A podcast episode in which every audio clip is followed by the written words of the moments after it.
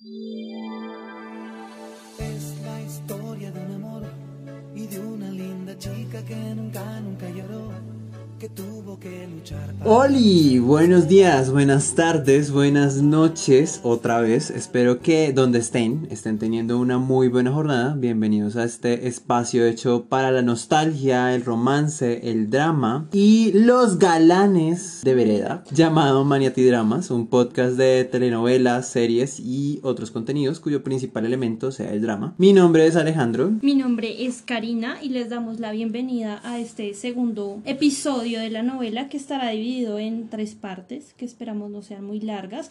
Bueno, como dijo Cari, hoy vamos a hablar de la tercera, la cuarta y la quinta parte de lo que respecta a Paquita Gallego. En el primer episodio les contamos cómo fue el preludio, la primera parte que es donde Paquita se casó con un vejete, la segunda parte donde Paquita se casó con un galán integral y Sí. pues así pues vamos a la tercera parte, pues quisiera empezar diciendo que esta es mi parte favorita. Yo creería que esta parte le hace honor al apodo de Julio Jiménez como el maestro del suspenso o el Hitchcock colombiano, como algunas personas lo han llegado a denominar.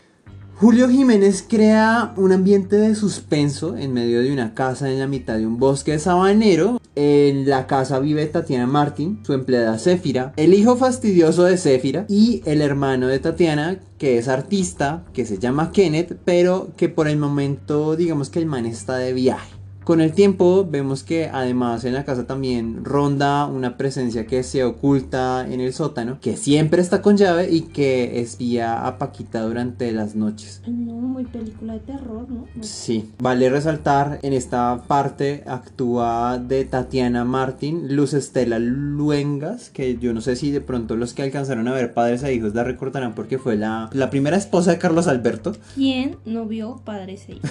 ¿Quién no lo vio? 16 años de eternidad. Si algún día quieren que contemos la historia, nos tomaría los mismos 16 años. Yo creo. Bueno, Tatiana, como les había contado, es una mujer como perceptiva. En esta parte ya la muestran un poco más misteriosa. La primera versión que nos cuenta es que ella es una viuda que por culpa de un accidente automovilístico perdió la movilidad de sus piernas y de paso también perdió a su marido. Nos cuenta que adoptó el nombre de su esposo como seudónimo para hacer sus libros. Eh, si recuerdan, Terminando la segunda parte en el episodio pasado, hablábamos de que Paquita y Andrés conocen a un escritor entre comillas llamado Santiago Sordo que res- resulta ser Tatiana y que este señor escribe libros de misterio. Luego el episodio pasado terminó en que Paquita se fue a la casa de Tatiana porque sí, pues vayámonos ahí con un extraño ahí, pues y más en un bosque perdido, pues quién, que es ¿Quién súper lógico. que no? Es Súper súper- lógico, sí, sí. Como Eh, todas las películas de terror. ¿Escuchas algo extraño? No, vamos a ver qué es. El caso es que Tatiana cuenta que empieza a escribir novelas de misterio porque en parte era un gusto también de su marido. Bueno, como ya habíamos visto en el capítulo anterior, está Andrés en el hospital por la golpiza que le manda a dar Alejandro. Bueno, sí, Alejandro, pues está en el hospital, sale del hospital y está intentando lidiar, como muchas otras veces, con las crisis de, de Reina Marcela. Y bueno, está como en esa intriga de saber dónde está también Paquita, porque en ese momento él no lo sabe aún y está en, en búsqueda de, pues sí, de saber qué pasó con ella. Pues es que como la pierde tantas veces, ¿no? Entonces Rina empieza a salir con la mamá a hacer la vida social que tenían antes y conoce a, a Hugo, un, un tipo de plata, muy acomodado, que además está un poco obsesionado con Rina. O sea, se obsesiona en el camino. Pero está muy raro, ¿no? ¿Quién se obsesiona con Rina? Muy raro. Bueno, se obsesiona con Rina, bueno, para gusto los colores. Y pues obviamente que es un tipo de plata que Vicky hace entender o hace ver que sí es una posibilidad como para su hija, más que Andrés, pues porque Andrés no la quiere, la mamá sí es consciente de que no la quiere. Entonces Vicky quiere que Rina se separe y se vaya pues con Hugo. Y Rina aprovecha toda esta situación para hacerle dar unos celos inexistentes a Andrés para así mantenerlo con ella. Y es que es, raro es- esa relación que mantiene, no, esa obsesión que mantiene Rina con Andrés, ¿no? Teniendo en cuenta que no la quiere.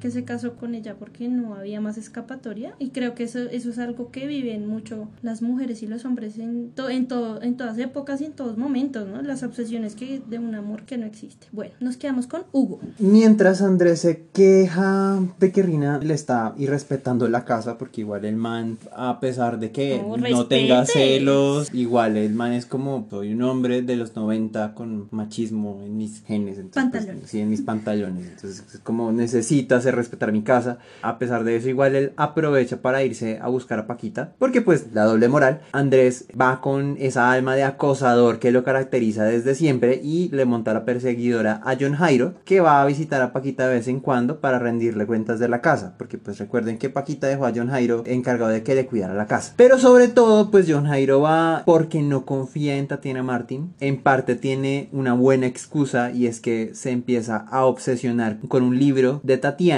y encuentra similitudes entre la trama del libro y un asesinato de una mujer unos años atrás. El caso es que Andrés lo persigue y termina dando con la casa de Tatiana para evolucionar su nivel de acoso, pero lo pillan en su primer intento y aunque Oiga, una pero si es malo,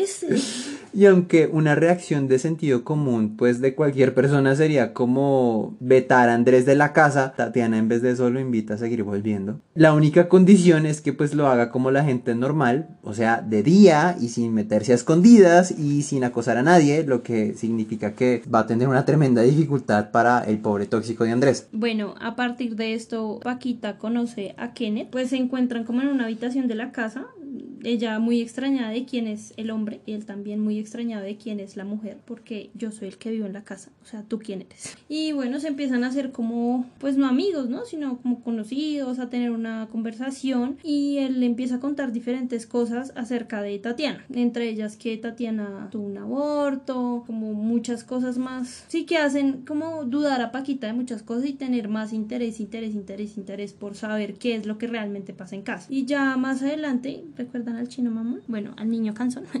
En un principio el niño no quiere como mucho a Paquita, realmente no le cae muy bien, pero con el tiempo empiezan a entablar como, bueno, sí, una amistad. Y el niño empieza a contarle muchas cosas a Paquita, como el supuesto fantasma que se oculta en el sótano, donde nadie tiene acceso, y que para él, que el seudónimo que le da a este fantasma es la boa. Bueno, hablando de Kenneth, Kenneth es el papi rico de Juan Pablo Chuk. Tiene en esa época, bueno, yo no sé, yo creo que todavía el man se mantiene bien, pero en esa época el man tiene un cuerpo de nadador, ojos con el atardecer pintado, es sensible pero también fuerte, bueno, con los niños, un caballero con las mujeres, ha viajado por el mundo, es un artista reconocido, mejor dicho, te llegó el que era Paquita. Bueno, realmente es una verdad a medias, pero eso ya lo veremos. El man acompaña a Paquita a su casa y obviamente nuestro super acosador Andrés y John Jairo se sienten celosos y como El enemigo de mi enemigo es mi amigo.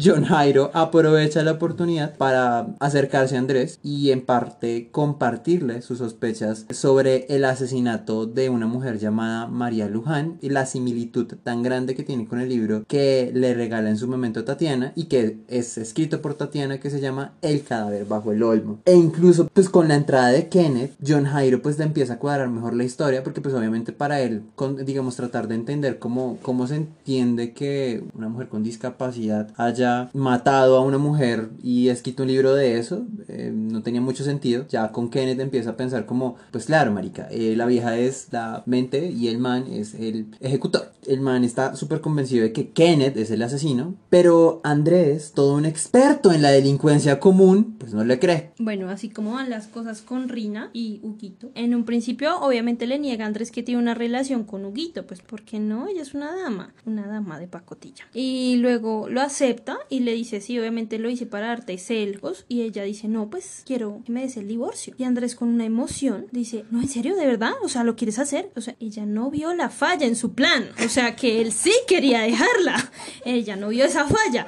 Y él dice, no, en serio, si quieres, no, de verdad, súper bien. Y ella, ustedes ya saben lo que pasa. Todos conmigo. Se enloquece. Tira las cosas, hace de todo. Pero Andrés lo ve como una esca o sea, ya aceptó. O sea, aceptó que se quiere divorciar de mí, entonces yo la voy a dejar. Es lo mejor que me pudo pasar. Rina se acuesta con Huguito. Ay, pobre Huguito. Y Andrés los encuentra infraganti. Mm, Pues no creo que le haya mucho, ¿no? No, pues dice, ay, pues Es como siempre con la doble moral de, "Ah, pero en mi casa, ¿por qué no en un motel? En la casa, es como realmente eso es como la molestia de Andrés. Es que le ensució las sábanas. Muy bueno, sí. Bueno, sí, está bien, lo, lo acepto. Rina, al ver que todo su plan se desmorona a pedazos, o sea, quiere el divorcio, lo encuentra con Huguito. Rina echa a Huguito de la casa y él tiene un accidente. Pobrecito Huguito. Obviamente, la mamá, que sí está muy interesada en que Rina se quede con Huguito porque es un hombre bien, de plata, la quiere y se siente indignada de que Rina haya sido como tan Importaculista. Inta- sí, importaculista, indiferente,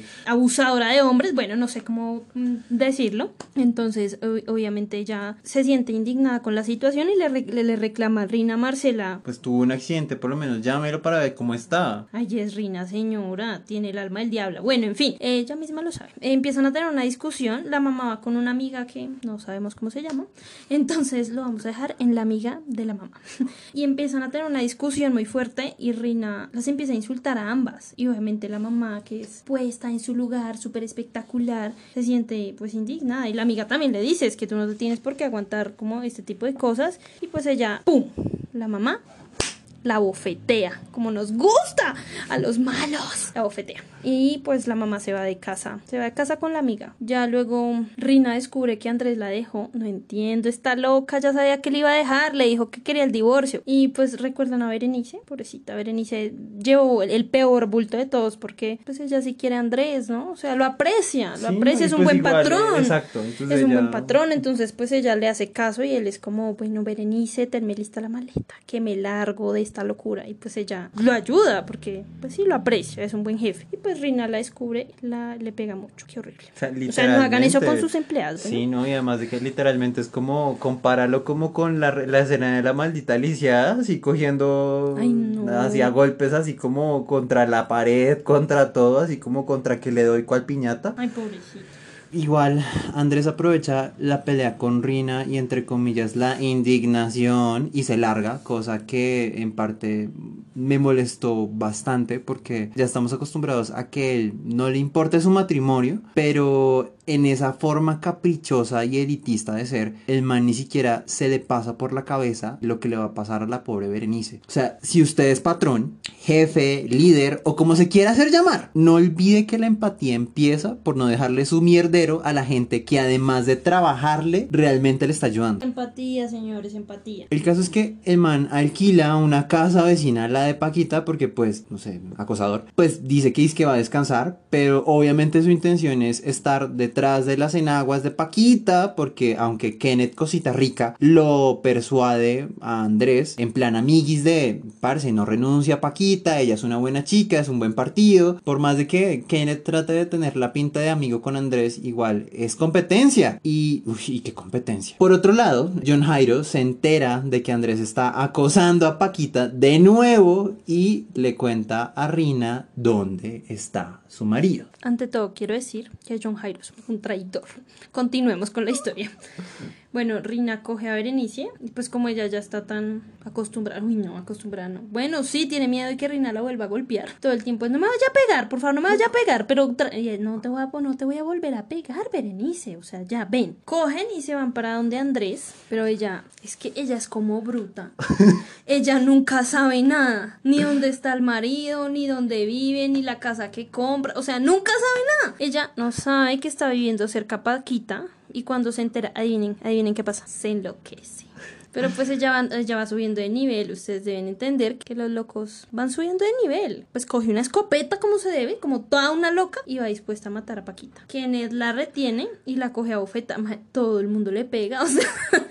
Desde, pues desde ahí Andrés la mantiene encerrada en la casa. No, que encarte esa vieja, pobre Andrés. O sea, el otro bien ocupado siendo acosador. Y la otra y dele y con su fregadera. Bueno, Y pues obviamente llama a doña Vicky para que la ayude a controlarla. Pues igual doña Vicky es la mamá, ¿no? Y pues, pues ¿qué otra salida tiene? Cría al diablo y tendrás que atajarlo. Mm, bueno, mientras tanto John Jairo continúa con su investigación y de hecho la comparte con el inspector Acosta, pues es un detective que estuvo a cargo del caso de María Luján. Pero pues el inspector después de un breve encuentro con Tatiana Martin, promesa que le hace a John Jairo, le dice a John Jairo que desista de la investigación, o sea, las sospechas de John Jairo son una excusa cula para poder quedarse con Paquita, lo cual no es precisamente mentira porque John Jairo sí quiere estar con Paquita, pero también le preocupa su bienestar. Es un traidor. El man sigue con su investigación y para conseguir evidencia se va a donde los Martin y se revela que él ha estado acechando la casa de Tatiana porque en esta parte de la novela gana el que haga mejor allanamiento de morada, ¿no? Oye, sí.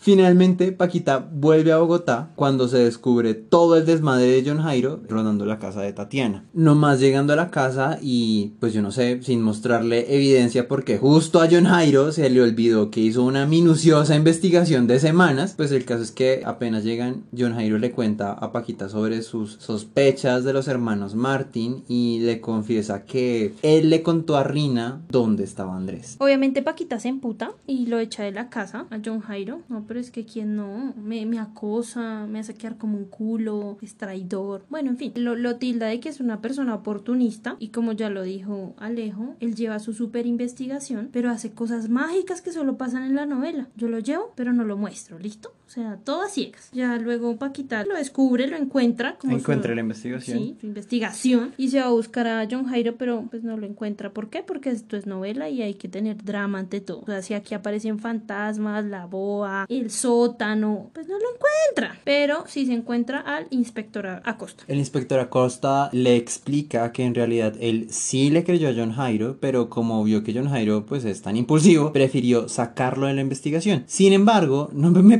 pregunten por qué, pero Paquita le pareció de confianza y le pide que le ayude a investigar a los Martin.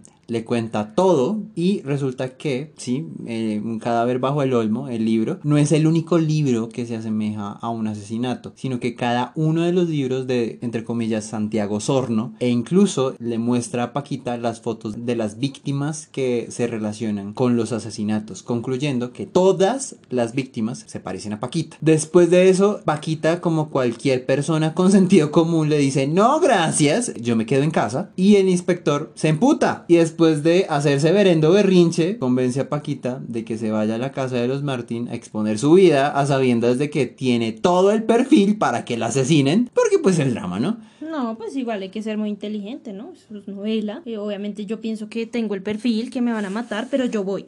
Rina se escapa una noche de su prisión, donde vive, ¿se puede decir que vive con Andrés? o sea, es una casa en alquiler donde vacaciona con Andrés. Donde vacaciona obligadamente por Andrés, porque ella se lo buscó, el caso. Y pues escapa y pues casualmente se encuentra a Tatiana Martin y tienen una conversación un poco lógica, yo diría.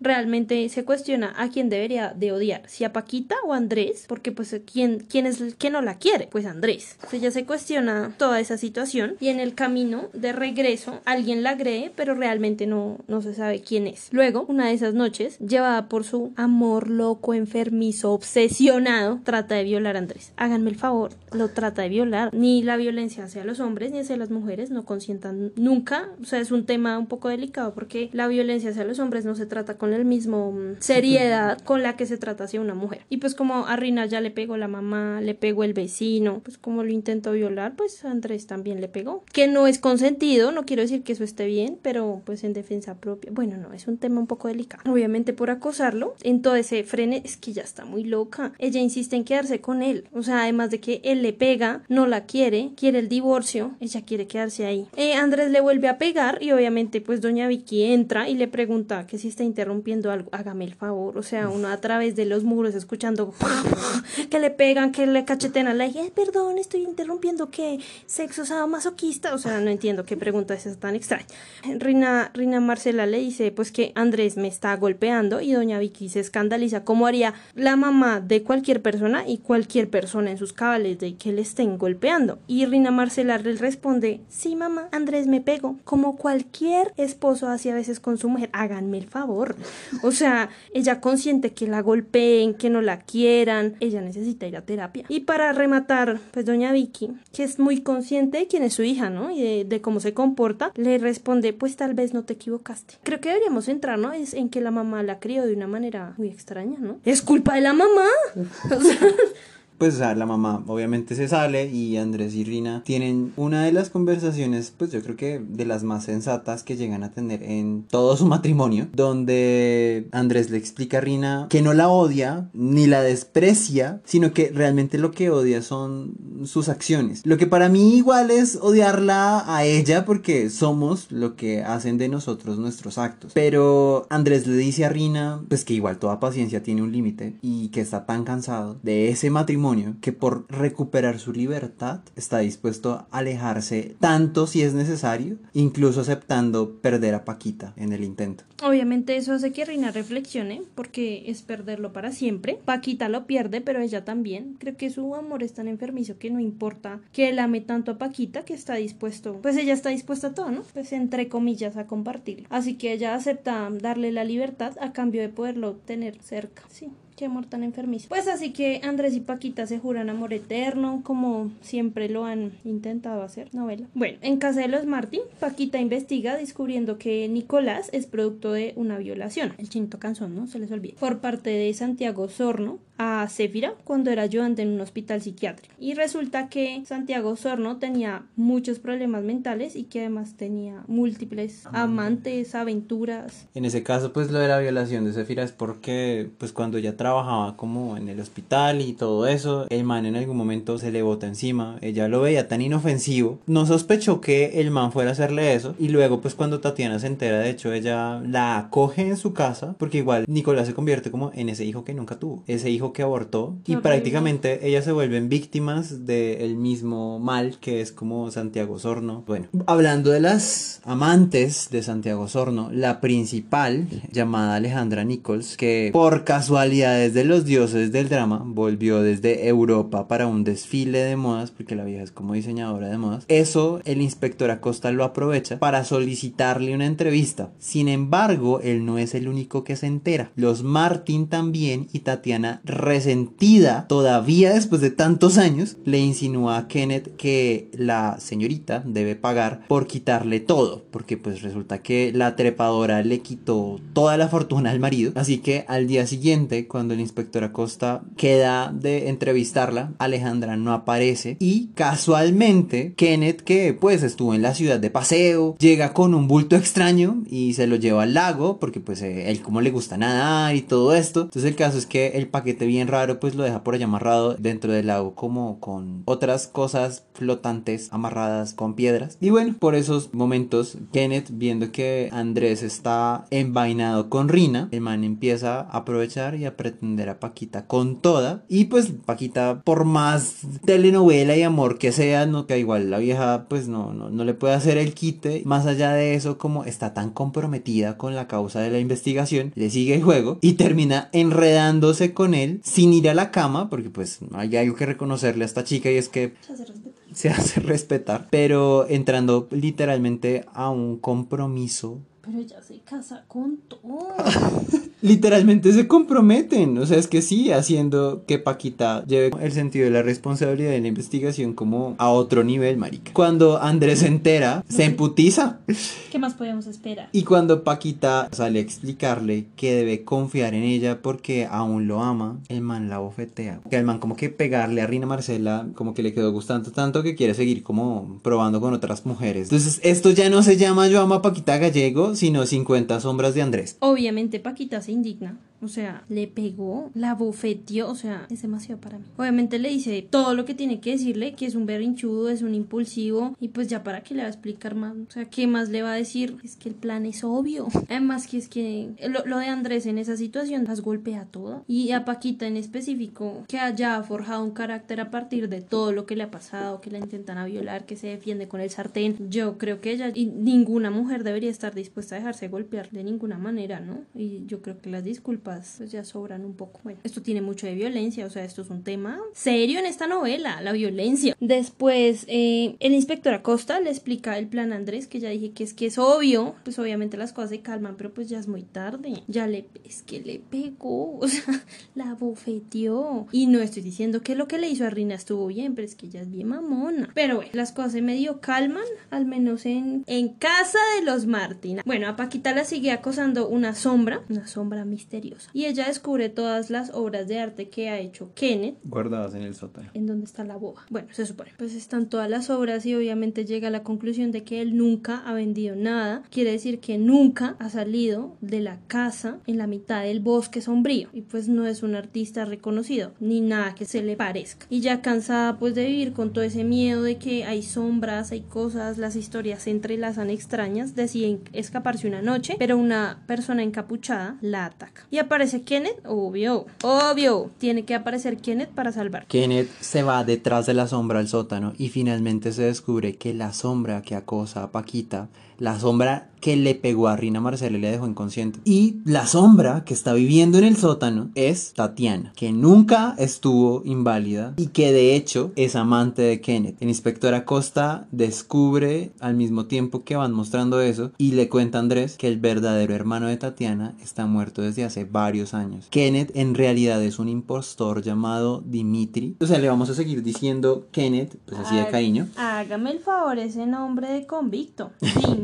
como rusos. Kenneth busca a Paquita, pues la termina convenciendo de que se quede esa noche. Luego Tatiana, aún fingiendo su invalidez, consigue dopar a Paquita, no sé, marica, con no sé con qué putas brownies de marihuana, y mantenerla así para que no pueda irse, pues nunca. Entonces Kenneth y Tatiana repasan cada uno de los asesinatos relacionados con cada libro. O sea, como que ahí es una escena en la que ellos se sientan como a repasar todo lo que ha sido su pasado para explicar un poco en qué punto está la situación. Entonces explican el libro Cómo matar a una esposa. Es la historia de Kenneth y Sarah, una mujer que es introvertida y que se deja seducir por cualquier buen cuerpo. Y cuando un supuesto nadador olímpico se casa con ella, irónicamente, él la mata ahogándola en una piscina que ella mandó a construir para ver a su esposo nadar. El libro Intrigas matrimoniales. Yvonne, una mujer frívola casada con un hombre millonario, conoce a un joven apuesto y apasionado que le ayuda a matar a su esposo para poder vivir su amor. Muere lanzada desde un piso, digamos que alto, cuando está celebrando su disque amor. El cadáver bajo el olmo. María Luján, una mujer joven y millonaria, se enamora de otro supuesto millonario y se casa con él hasta que en la ducha después de hacer el amor es golpeada contra el muro y luego arrastrada hasta un árbol para pues que el asesino pueda incriminar al jardinero. Y hablan finalmente de su futuro libro, el que en este momento Tatiana está escribiendo, que se llama La historia de Lucy. La historia que no ocurre aún, donde el plan es incriminar a Andrés por haber matado a Paquita. Todas las mujeres asesinadas se parecen a Paquita. Todas las mujeres, incluyendo a Paquita, se parecían al amante de Santiago Sorno, Alejandra Nichols. Parte de la venganza de Tatiana empezó como un accidente porque realmente lo que ella quería era mandar a matar a Alejandra Nichols. Luego Kenneth termina matando a la primera mujer que se parecía mucho a ella y pues termina pues por un accidente volviéndose como un hábito y pues ya con eso se vuelve una obsesión con matar a todas las mujeres que se parecen a ella. Y ojo aquí, porque después de 25 años, la misoginia y los feminicidios todavía son cosas del común. Y acá la excusa de los celos y el recurso del tipo que está bueno, las fachadas artificiales, ya eran un elemento recurrente. Entonces, esto es como un... Un llamado de atención. Sí, un llamado de atención para todas las personas, tanto mujeres, Como hombres. pues de que En una relación abusiva siempre va a haber visos de qué es lo que está pasando. Siempre hay pistas, siempre hay situaciones que cada una de las personas abusadas no quieren darse cuenta, pero que sus abusadores sí lo usan siempre para poder mantenerlos como a raya, por así decirlo. Entonces, lo mejor que les podemos decir acá es no consientan una relación abusiva de ninguna manera, ni hombres, ni mujeres, de ningún tipo, porque cada uno merece su brillo propio y habrá alguien que realmente sí valore y valga la pena y sobre todo, yo sé que es un poco extremo, pero al día aquí mueren demasiadas mujeres en este país. Mueren día a día esperando a que el esposo cambie, a que el esposo deje de beber, que no llegue tarde, que no tenga amante. Lo hago por mis hijos. No, no es una excusa consentir los abusos cuando ya han pasado tantas cosas y están tan cerca de la muerte de que pasen muchas tragedias. ¿no? Entonces es mucho cuidado con esos, Esas señales. esas pequeñas señales que nos están tirando para decir ya basta, ya para y ya déjalo hasta ahí. Sí, no es contentarse simplemente con una bonita cara, con los obrados de gestos bonitos de vez en cuando. A las primeras muestras pues, siempre hay que reaccionar. Bueno, Sefira pues, no está de acuerdo con lo que ve y trata de ayudar a Paquita. Y está muy convencida de que Santiago Osorno está vivo y que es el asesino que la persigue constantemente. Pero Sefira sabe que es mentira y le entrega las llaves del sótano a Paquita para que ella revise por sí misma lo que hay allá, lo que tiene. Y descubre un altar con el cadáver de Santiago. Pues están re locos. Bueno, entonces cabe aclarar que Tatiana conoce a, a Kenneth, a Dimitri, en el hospital psiquiátrico donde también está Santiago Sorno. Y lo, lo saca, lo rehabilita, entre comillas. O sea, lo vuelve, lo vuelve Frankenstein para hacer sus cochinadas. Y entre los dos matan a, a Santiago Osorno. Lo ahogan ahí. En un ahí, ahí, un charco que hay al frente del- de, la casa. Pero ella guarda el cadáver. Yo, yo siento que lo guarda en forma de recordarse su odio. Sí, como todo lo que le hizo, todo lo que vivió. Yo lo pienso como de esa manera. Y además de, de todo eso descubre la habitación que usa Kenneth cuando está enfermo porque él tiene episodios periódicos y él tiene una habitación especial como cuando como cuando llega la luna y los lobos se van a transformar igualito. Y en la habitación está con fotos de todas las víctimas corroborando una vez más que pues ellos son los asesinos y están muy loquitos. ¿Y qué pasa? Pues que Paquita se desmaya. Pues incluso en este, en este momento tiene un poco más de sentido como todas esas charlas que tiene Tatiana con Rina cuando le dice como, o sea, porque la odias a ella, solamente a ella no, odialo a él, Pero porque, juntos. exacto, porque igual él también te está haciendo daño. Pero bueno, Paquita, aún en estado groggy y Kennedy y Tatiana tratan de escaparse, pero oportunamente aparece Andrés que había estado como intranquilo después de saber que Kennedy era un impostor. Detrás de él llega Rina,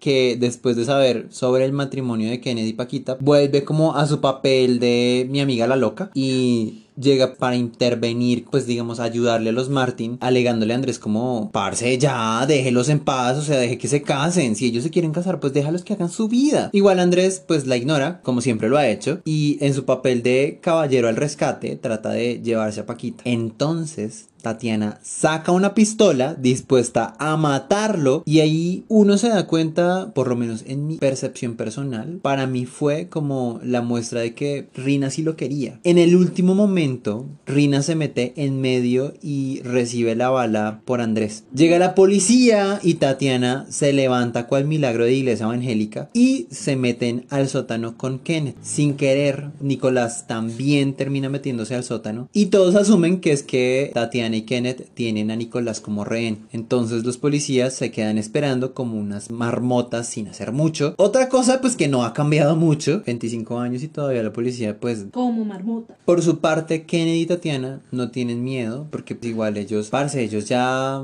ya lo han perdido todo antes. Tatiana perdió el miedo en el momento en el que se murió su abusador y Kenneth perdió su miedo cuando Tatiana lo sacó del manicomio. Él lo dice, nada podría ser peor que volver a la oscuridad de ese maldito lugar. Aquí explican un poco a manera de flashbacks de pequeño Kenneth es sumamente abusado por la que aparentemente es su mamá, hasta que empieza a rebelarse y desarrolla lo que yo catalogaría como una misoginia compulsiva que hace que le genere placer matar a las mujeres como lo muestran. Y como dijo Cari, realmente el problema siempre termina siendo como en la crianza. Al final, Tatiana, viendo la precaria situación de Kenneth, porque Ken- Kenneth termina como otra vez en sus delirios periódicos, escribe como un testamento dejándole todo a Nicolás, se lo entrega al niño porque igual dentro de todo, como les dije, o sea, ella lo quiere también como un hijo. Es como ese hijo que ella nunca pudo tener. Y se acuesta con Kenneth y prácticamente se mueren de una sobredosis porque como les dije en Yo a Paquita Gallego, la mejor forma de terminar feliz es con un funeral. Bueno, pues asisten al funeral, todos lloran, llora el vecino, llora Céfira, lloran todos, y pues excepto Paquita, como siempre, ustedes saben que Paquita no llora. Y además el niño, Nicolás, nunca llora. Pero marica, ¿cómo va a llorar?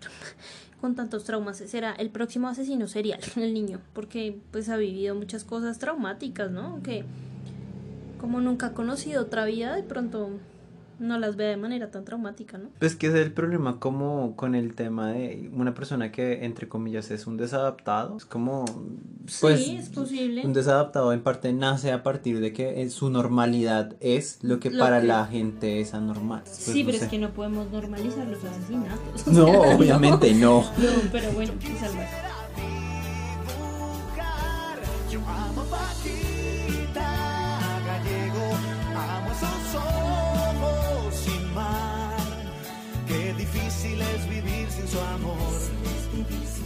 Nadie te amará Queríamos a- aprovechar como este pequeño, vamos a hacer como un paro en el camino porque pues sabemos que escuchar esta historia de largo es un poco agotador y queríamos aprovechar para disculparnos. Nosotros teníamos la intención de sacar este episodio hace 15 días, pero el COVID realmente nos ha fregado a todos. Tuvimos tres alertas de COVID, literalmente tres personas cercanas que estuvieron con nosotros tuvieron positivo para Síntomas. COVID, tuvimos que hacernos nuestras respectivas pruebas, afortunadamente. Ninguno de nosotros salió positivo, pero pues ustedes saben lo demorado que son las pruebas en este país. No sé si ustedes se la han hecho, si la han tenido que hacer por el, la EPS. Esto también es como un llamado a cuidarnos, a, a ser un poco más conscientes con el COVID y a una sociedad más empática con los demás, ¿no? No es solamente cuidarnos a nosotros, sino a los demás y viendo cómo las cifras están subiendo alarmantemente aquí en Bogotá, pues los invitamos como si a ser un poco más precavidos y no vayan a fiestas, no vayan a reuniones, no vayan... Realmente nosotros no asistimos a nada, fuimos a comer. Y si una de nuestras amigas estaba contagiada y dio positivo, entonces hemos tenido que alargarlo, alargarlo y postergarlo, pues porque no nos hemos podido ver. Entonces el capítulo por eso ha sido un poco demorado. Sí, mi papá tuvo COVID, entonces también eso fue otro periodo de cuarentena. Realmente la invitación también es como si nosotros em- estamos en este momento bien, es porque en parte hemos seguido muy al, al, como al pie de la letra todos los cuidados como que han recomendado, el aislamiento, Ha- Hacemos las grabaciones lo más alejados que podemos. O sea, pero sí, intentamos como Sí, mantener eh, todo, todo. el uso del tapabocas, la constante lavada de manos, una constante hidratación, o sea, es cumpliendo con lo mínimo hemos podido como superar diferentes crisis. Entonces es una invitación para eso. Esperando que mm, lo podamos hacer más rápido y que lo puedan escuchar de manera más fluida, más pronta, pero pues tenemos ese inconveniente del COVID que ha sido un cambio para todos en nuestras vidas. Entonces, bueno, les mandamos un muy, muy grande saludo y pues nos disculpamos por la demora del capítulo. Gracias, COVID. Nunca nadie te amará como yo. Yo amo Paquita Gallego, sus ojos tan llenos. Bueno, llegamos a la cuarta, o sea, realmente vamos a hacer la cuarta y la quinta por juntas porque realmente estas dos partes pues realmente nos parecieron que les pusieron como tan poquita atención que vamos a contarla por el compromiso con ustedes, pero vamos a contarla con la misma atención que sentimos que la produjeron. En la cuarta etapa, conocemos que Paquita, como hija de la figura de una maldición manifestada en cinco peligros, como hemos visto en capítulo 1, 2, 3, 4 y 5, el que vamos a contar, ya ha enfrentado tres de esos peligros y ha destruido tres. Pero los dos últimos parecen ser los, los más peligrosos, los más difíciles de superar. Justo después de regresar de la casa de los Martin, porque si ya se la pasas de vacaciones, ¿no? En casas de asesinos, en casas de viejitos, listo. Paquita conoce al sobrino del detective Acosta. Esta niña le gusta conocer a todo el mundo, o sea, al carnicero, al, al vecino, o sea, yo no entiendo. Bueno, uno socializa así, pero, o sea, contrólate. Se llama Esteban. El presagio de Esteban es el hombre diminuto que llega apareciendo inofensivo y hace mucho daño, ¿no? Según como la maldición que tiene Paquita. Lino Martone es el que hace el papel de Esteban, cosita rica. O sea, en esa época, y marica, si lo buscan, todavía se conserva muy bien. Esteban es un ex drogadicto. Eh, miren con quién se mete.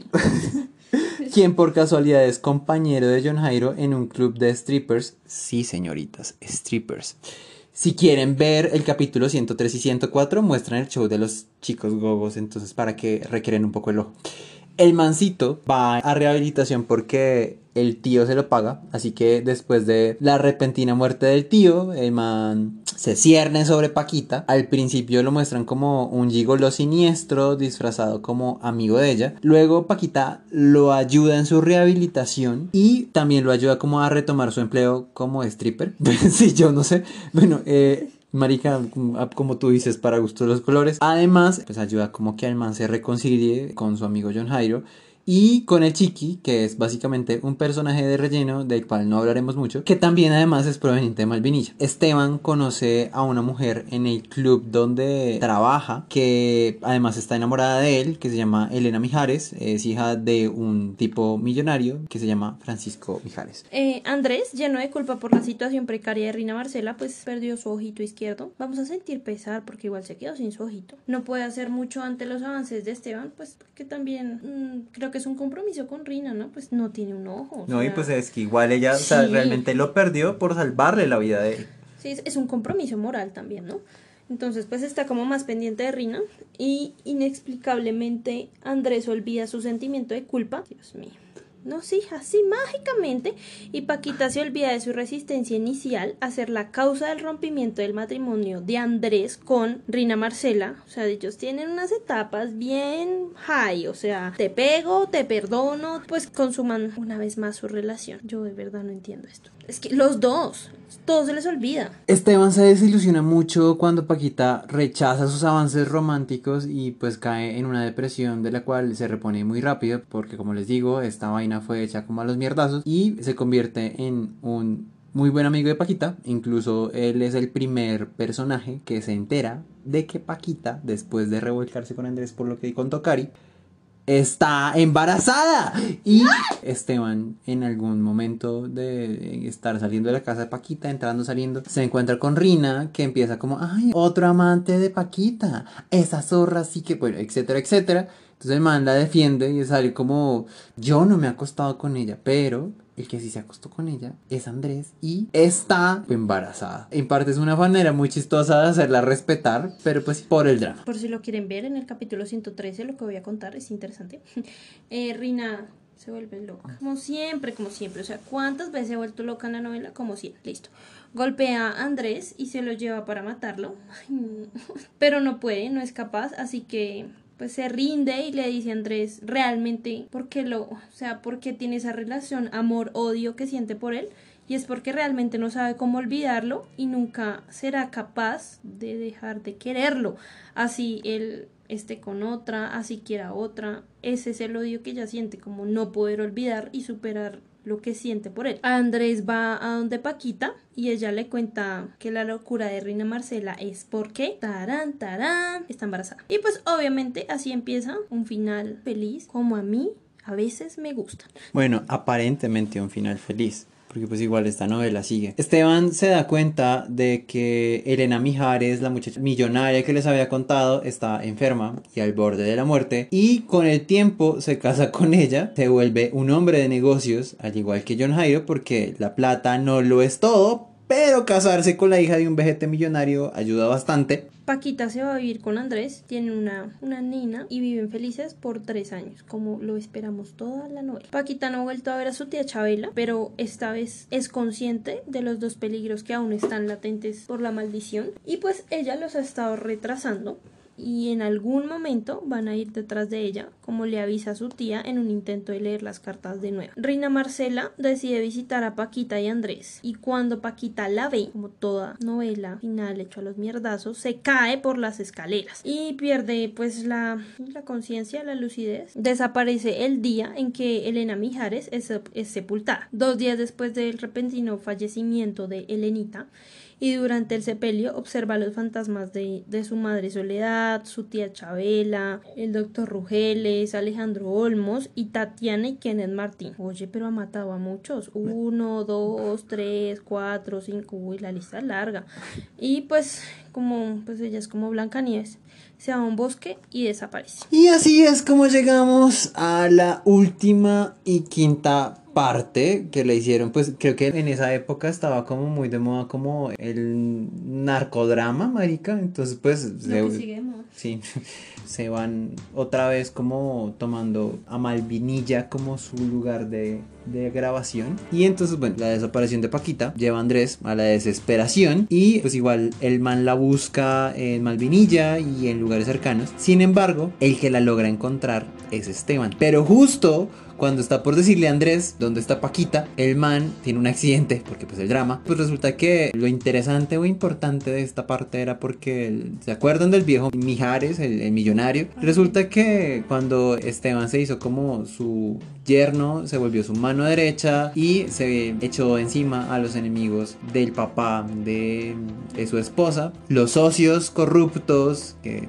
están tratando de quitarle la empresa al señor Mijares, lo ven como un obstáculo y entonces pues en una de esas persecuciones de telenovela acción hay un accidente y el man se muere. Los enemigos aprovechando la muerte de Esteban porque para colmo el señor Mijares le da un derrame cerebral y se vuelve cuadrapléjico, queda como a las expensas de lo que quieran hacer con él. John Jairo, que también había estado trabajando con Esteban, pues obviamente como ya no está Esteban, el señor Mijares está cuadrapléjico, entonces lo sacan de su puesto y le toca devolverse a su pueblito y se encuentra en su pueblo que igual ahora está bajo el control de un joven déspota y tirano y machista, toda la mierda, que se llama Aníbal Severo, interpretado por Gregorio Pernía, porque creo que le encantan esos papeles. encantan. Que el tipo es un ganadero de plata, entre comillas, ganadero y pues marica, un gigolo deseado por las mujeres del pueblo, sea como yerno o sea como novio y que por esos días provoca la muerte de Milady Bedoya, que es una chica del pueblo que él por intentar violarla la termina asfixiando. Mm,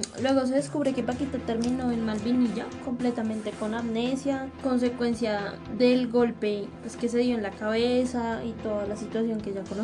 Ramón, el padre de Rina Marcela y su hijita Rina, la encuentran en el cementerio del pueblo frente a la, a la tumba de su madre y su tía. Pues como todos los finales de las novelas, la esconden en un manicomio, porque los manicomios, bueno, donde queda en un estado de postración con muy poquitos recuerdos de su vida, por lo que obviamente pues a Andrés le es muy difícil encontrarla en un, en un principio, porque uno que va a pensar que la va a buscar en un manicomio, ¿no? Sin embargo, Aníbal Severo, realizando como obras de caridad para acallar el escándalo de la muerte de Milady, reconoce a Paquita en el manicomio luego de tener en sus manos un recorte del periódico donde Andrés está publicando que se busca.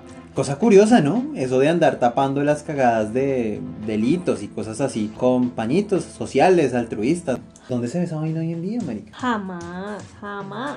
O sea, así como que entonces tratamos de tapar Odebrecht con otro escándalo. Eso jamás pasa, no, no, eso, no. nunca. El Bueno. COVID la mejor ayuda para todos los escándalos. No, Mm. no. Aníbal rapta a Paquita y la lleva a su hacienda, porque pues igual como les dije, el man es de mucha plata.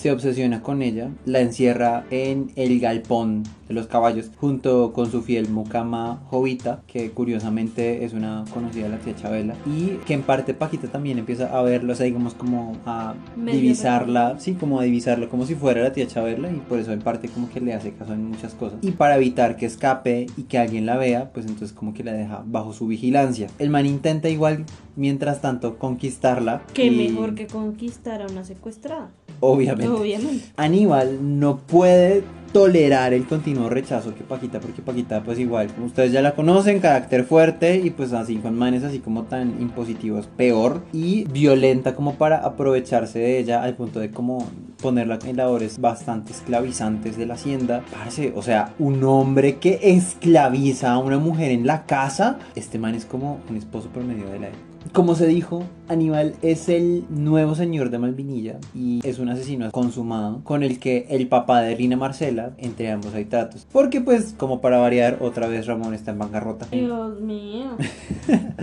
Aníbal y Ramón tienen un pacto, entonces Aníbal no le contará ni a las autoridades ni a Andrés lo que Ramón y Rina le hicieron a Paquita. Y Rina Marcela y su papito no le cuentan a nadie que él mató a Milady. O sea, que Aníbal Un mató a Milady. entre asesinos. Bien hecho. Es en parte por eso que Ramón trata de casar vanamente a su hija con Aníbal, pero realmente lo único que tienen Aníbal y Rina en común es el deseo de ver a Paquita, que ahora le dicen Adela, casada con Aníbal. Por otra parte, la hermana de Aníbal se obsesiona con John Jairo, porque pues ahora se fue a trabajar de mecánico y pues nada, qué mejor y qué más sexy que este man que hace de John Jairo, tiene un super cuerpo y el que la novela lo aprovecha todo el tiempo, entonces lo ponen en el papel del mecánico de pantaloncitos cortos, esquelético y grasa. La vieja se obsesiona con él y básicamente quiere casarse con él. Así, Aníbal, al pobrecito Aníbal no le queda más de otra que hacer lo que cualquier buen hermano haría. Amenazarlo para que se case con su hermano. Ante todo, así es que así debe ser,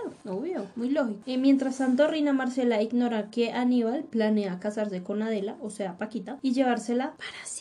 Pero Rina Marcela aprovecha toda esa situación para ganarse la confianza y el cariño de Andrés y su hijita, haciéndole creer, ella es ella súper buena, haciéndole creer a todos que están muertos, ¿no? Bueno, haciéndole creer que Paquita está muerta y para colmo de males, Andrés se entera de que su tía María Emma creo que la recuerdan, su única pariente viva ha fallecido en un accidente, tal y como Paquita ya se lo había predestinado en las cartas mucho tiempo atrás. Andrés llega a Malvinilla buscándola por consejo de Chiqui y de Mijares, quien había recobrado prácticamente toda su salud, más o menos, y que además recordaba las revelaciones de Esteban antes de morir. Paquita recupera sus actividades normales, pero no recuerda quién es y pues como toda persona que no recuerda quién es se convierte en la novia del malo, obvio. Como consecuencia de que Rina está por terminar definitivamente con Paquita y viendo que Andrés está en Malvinilla, Rina Marcela le revela toda la verdad a Aníbal. Aníbal celebra el compromiso de su hermana Marta Catalina con John Jairo. Incluso compra toda la pólvora del pueblo y la guarda en un, en un galpón. El galpón contiguo a la habitación improvisada de Paquita. El man planea irse con Paquita, pues sí, después del holgorio. En ese punto, John Jairo sigue comprometido con la hermana de Aníbal como parte de un plan para rescatar a Paquita. En aquel día, la mucama de la casa que se llama Belén descubre en la habitación de Aníbal el recorte de Paquita, o sea, del periódico donde Andrés la busca y está desaparecida. Y cuando empieza toda la fiesta, busca la forma de mostrárselo pues a Paquita y decirle, mira, te están buscando. Y esa noche Rina acude a la celebración con la firme intención pues de matar a Paquita por no sé cuántas veces la ha intentado matar. Mientras tanto, la policía y Andrés se cuelan en la fiesta, pues marica, Andrés ya tiene experiencia colándose a otros lugares y pues se esconden en el galpón donde está la pólvora. No se les ocurre mirar por, por dentro para ver si de pronto está Paquita, pues no sé por qué, pero bueno. Animal llega a sacar la pólvora ya que no quiere que nadie más entre al galpón o pues podrían ver a Paquita y Rina lo sigue. Y ahí se confrontan todos con todos. Rina exige ver a la paca muerta, pues o moribunda, porque pues en ese estado le había dicho a Aníbal que tenía Paquita. Pero entonces Aníbal le dice, imagine que sigue en el manicomio donde su papi y usted la tenían comiendo mierda. Así que le explica que al sacarla del manicomio, Aníbal prácticamente se apropió de Paquita. Y que por eso, como ya es de su propiedad, el man puede hacer lo que se le dé la gana con la paca. Y pues bueno, Andrés que como siempre pues está machismo al poder, no se aguanta escuchar semejante cosa, o sea, porque pues el drama y sale de su escondite a reclamar sus derechos como dueño, digo, eh, como esposo de Paquito esposo, bueno, como pues como marido, como bueno, sí, como el papá de la hija de Paquita y amante y lo que sea. El man confronta a Rina y Rina muy cínica le dice que no le crea, marica. O sea, después de que ya, o sea, ya básicamente quedó al descubierto, la vieja todavía insiste en decirle a Andrés como, no papi, es, todo lo que acabas de escuchar es pura mentira. Aníbal saca una pistola y empieza a soltar toda la lengua hasta confesar que se quiere llevar a Paquita. Andrés y Aníbal forcejean y pues en la forcejeada se cae el arma, Rina la coge y salva a Andrés una vez más, pero como esto se llama Yo amo a Paquita Gallego y no amo a Rina Marcela, el man le vale gorro. La policía en ese momento como que aprovecha y sale de su escondite, porque aunque han estado ahí todo el tiempo, son de efecto retrasado, entonces no han hecho nada. Cuando Andrés intenta ir a la habitación contigua por Paquita, el comandante le dice que no, que se salga, no entiendo por qué putas. Rina lo amenaza con la pistola pues a Andrés para que no salga. Porque, pues, marica, qué manera más romántica de decirle que todo lo que ha hecho, pues, por él es por amor. O sea, literalmente Rina está dispuesta a matar a Paquita y se descontrola. Aníbal intenta quitarle el arma y entonces en ese forcejeo, otra vez, esta vez se dispara la pólvora. Entonces empiezan a pelear entre el fuego y la pelea está tan entretenida que la policía no hace nada y se queda mirando hasta que el galpón estalla y así muere Rina Marcela calcinada. Qué triste. Después de apagar el fuego, Andrés y John Jairo encuentran el sitio donde se encontraba Paquita y se enteran de que hay tres cadáveres en el incendio. El de Rina Marcela, el de Aníbal y una mujer joven. Como esto se llama Yo amo a Paquita Gallego, pues está viva. Porque pues ella no fue bruta como todos los demás de esperar a que la rescaten y se escapa por la ventana. Porque obviamente la fuerza policíaca es muy eficiente. Pero Belén, que estaba muy asustada para salir, se encerró en el baño y, ay no, pero niña, niña. Y es su cuerpo, pues es el tercer cadáver, ¿no? Entonces, pues Paquita obviamente se salvó. Andrés creyendo que es el cuerpo de, Paquita, el, que, el de Belén, triste y desesperado, toma varias latas de pintura y escribe lo que será recordado para toda la vida en esta novela, Yo amo a Paquita Gallego. Luego de horas vagando por el bosque, ven, pero ¿qué les pasa con los bosques? O sea, todos se van al bosque y deambulando por el pueblo acompañada de su tía Chabela, comenzando a recordar su vida paulatinamente, Paquita finalmente ve a su hija en una ventana de la casa de John Jairo, contigua a su otra casa, y finalmente llora por primera vez en su vida. Recupera completamente la memoria y grita ¡Andrés! Por fin se reencuentra con el amor de su vida y se desmaya de la emoción. No, marica, tiene un tumor. Pero yo quiero decir de la emoción.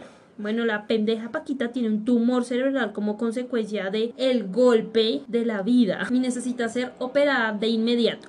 Paquita recibe la cirugía y finalmente en su última sesión, ¿sí? como la despedida con su tía Chabela, esta le revela que su maldición por fin ha terminado y que puede ser feliz por fin con Andrés y su hijo. Finalmente, Paquita se casa en una boda íntima en su, en su, pueblito Malvinilla y se va con Andrés a disfrutar de su eterna felicidad. Quiero rescatar algo y es que al final John Jairo reconoce que ama a Paquita, pero... No, de verdad.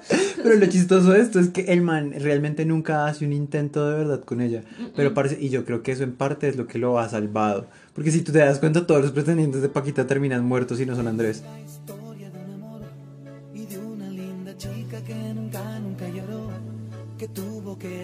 Para vencer la soledad y el miedo jamás la hundió. Yo la quiero de verdad. Bueno, ya hemos llegado al final de esta historia. Espero que la hayan disfrutado como nosotros disfrutamos contándosela. Esta parte final, ya cuando lleguemos acá, digamos a el final de cada historia de aquí en adelante, eh, vamos a querer compartir con ustedes como nuestra opinión respecto a si nos gustó o no nos gustó el final. A mí en lo personal no me gustó no me gustó. Pues de, de, pronto ya tantos años, de pronto en esa época me hubiera gustado, pero en este punto no me gustó y principalmente es por el final que le dieron a Rina Marcel. Para mí, Rina tuvo unos momentos de, entre comillas, lucidez. Tuvo unos momentos en los que también se reivindicó de ciertas cosas, como cuando se sacrificó, sí, como cuando se sacrificó su ojito para salvar a Andrés, como cuando tuvo este gesto de decir, bueno, parce, ya no más, yo lo amo demasiado y lo que más me va a doler es no poder olvidarlo, pero pues igual tengo que aceptar que me tengo que rendir. Y creo que